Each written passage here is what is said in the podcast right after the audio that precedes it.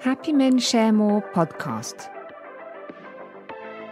I am Lucy, the English voice for the Happy Men Share More podcast, an intercompany approach that accompanies progress towards greater gender diversity over the long term. What is gender equality? Equality in numbers or equality of opportunity? Happy Men Share More podcast, November 2021. Aiming for numerical gender equality in the workplace or for equality of opportunity changes the way equality is achieved. It is the question of indicators that is in fact raised. Numerical objectives are generally necessary to initiate and measure progress. But what indicators are really legitimate for reporting on a reality that is rooted in such human and social complexity. Happy Men Share More proposes to shed light on this subject without hiding its preference. The numerical indicators implicitly refer, whether we like it or not, to an ideal of parity. In this logic, if there is inequality between men and women, it necessarily stems from discrimination, which is then an injustice. To repair these injustices, we must try to identify and then eliminate what generated them. When this is not possible, or not enough, or not fast enough, we can choose the hard way quotas, also called positive discrimination. This approach immediately gives good results in figures, which always appeals to the world of management and communication. However, the picture has also a dark side to it the illegitimacy of those appointed by quotas and the discrimination of those who were not appointed because of quotas. Worse still, quotas, by artificially equalizing the numbers, actually mask the lack of real change in the realities that generated the discrimination. Inequality will bide its time to reassert itself. The ideal of parity also assumes, as a proven fact that men and women not only have the same skills, but also the same way of approaching the choices available to them. It assumes that men and women statistically want the same thing professionally, everywhere, and all the time. If there are differences in choice, then these can only come from discriminatory processes that prevent men and women from choosing in identical terms. It is therefore important to demonstrate that skills are genderless and that any psychological differences between men and women are constructed and not gendered. On skills, there is no real debate. Some may find a skill more masculine or more feminine, but I don't think anyone denies that a woman can embody a skill that is considered more masculine, and a man can embody a skill that is considered more feminine. Stereotypes can be detrimental to the observation of this universality of skills, and it is therefore important to be vigilant. But let us remember that there is now almost unanimity on the idea that the potentialities of male and female brains are identical. For some, the psychology of men and women is globally identical, and only a constructed and imposed culture generates a differentiated being woman or being man. In order to allow an identity of psychology between men and women to materialize, the challenge then becomes to deconstruct this imposed culture. The term deconstruct to be understood as destroy and not as go and see how it is constructed, which was its original meaning. The debate on deconstruction is complex and often virulent.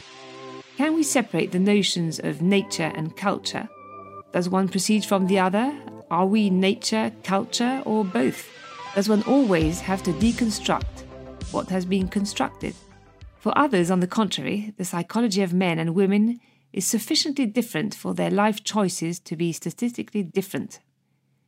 These differences may stem from biology, and the role of hormones is often mentioned, from reproductive strategies and issues and or from gender-specific body and social experiences if the psychological differences between men and women are at least partly biologically based, then the ideal of parity can become a coercion, forcing men and women to make identical occupational choices. The disadvantages are then those of quotas, should parity come at the cost of frustration and injustice. Equal opportunities mean that men and women must be offered the same opportunities everywhere all the time. It is then up to them to choose what they want to do with their professional lives. At first look, this seems simpler and much more consensual.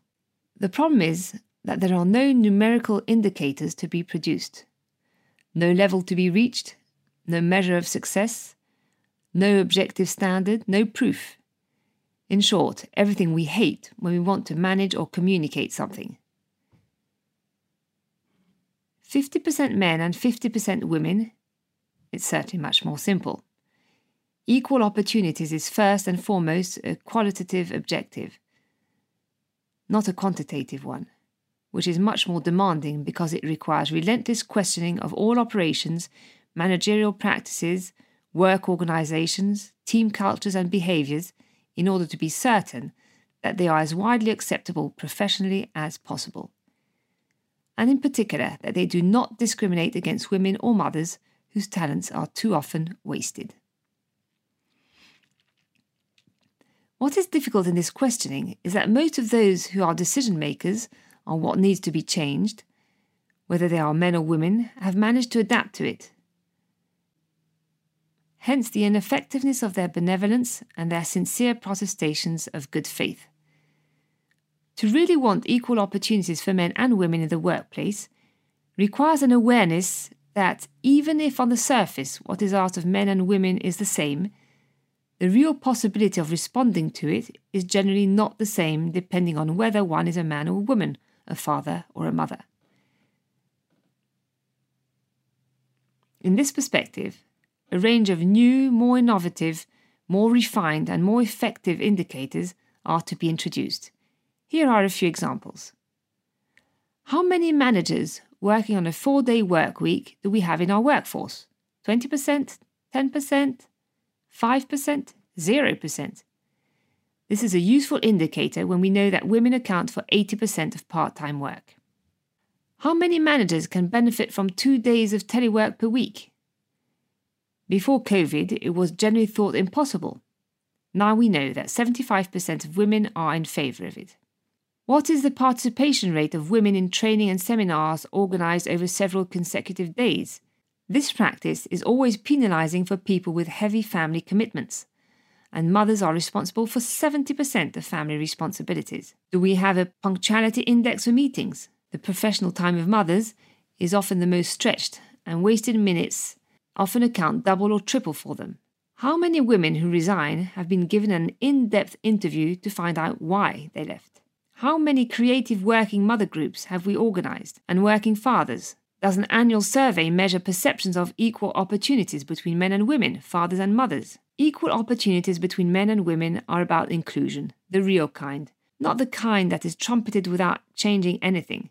It is measured not so much by the number of men and women in each profession, function, or hierarchical level as by the methodical removal of all obstacles to women's professional success. To do this, we have to work identify, transform, innovate, share, lead, debate, convince, and explain. Happy Men Share More helps companies to achieve this gentle revolution. Discover our methods on our website, happymensharemore.com. Goodbye.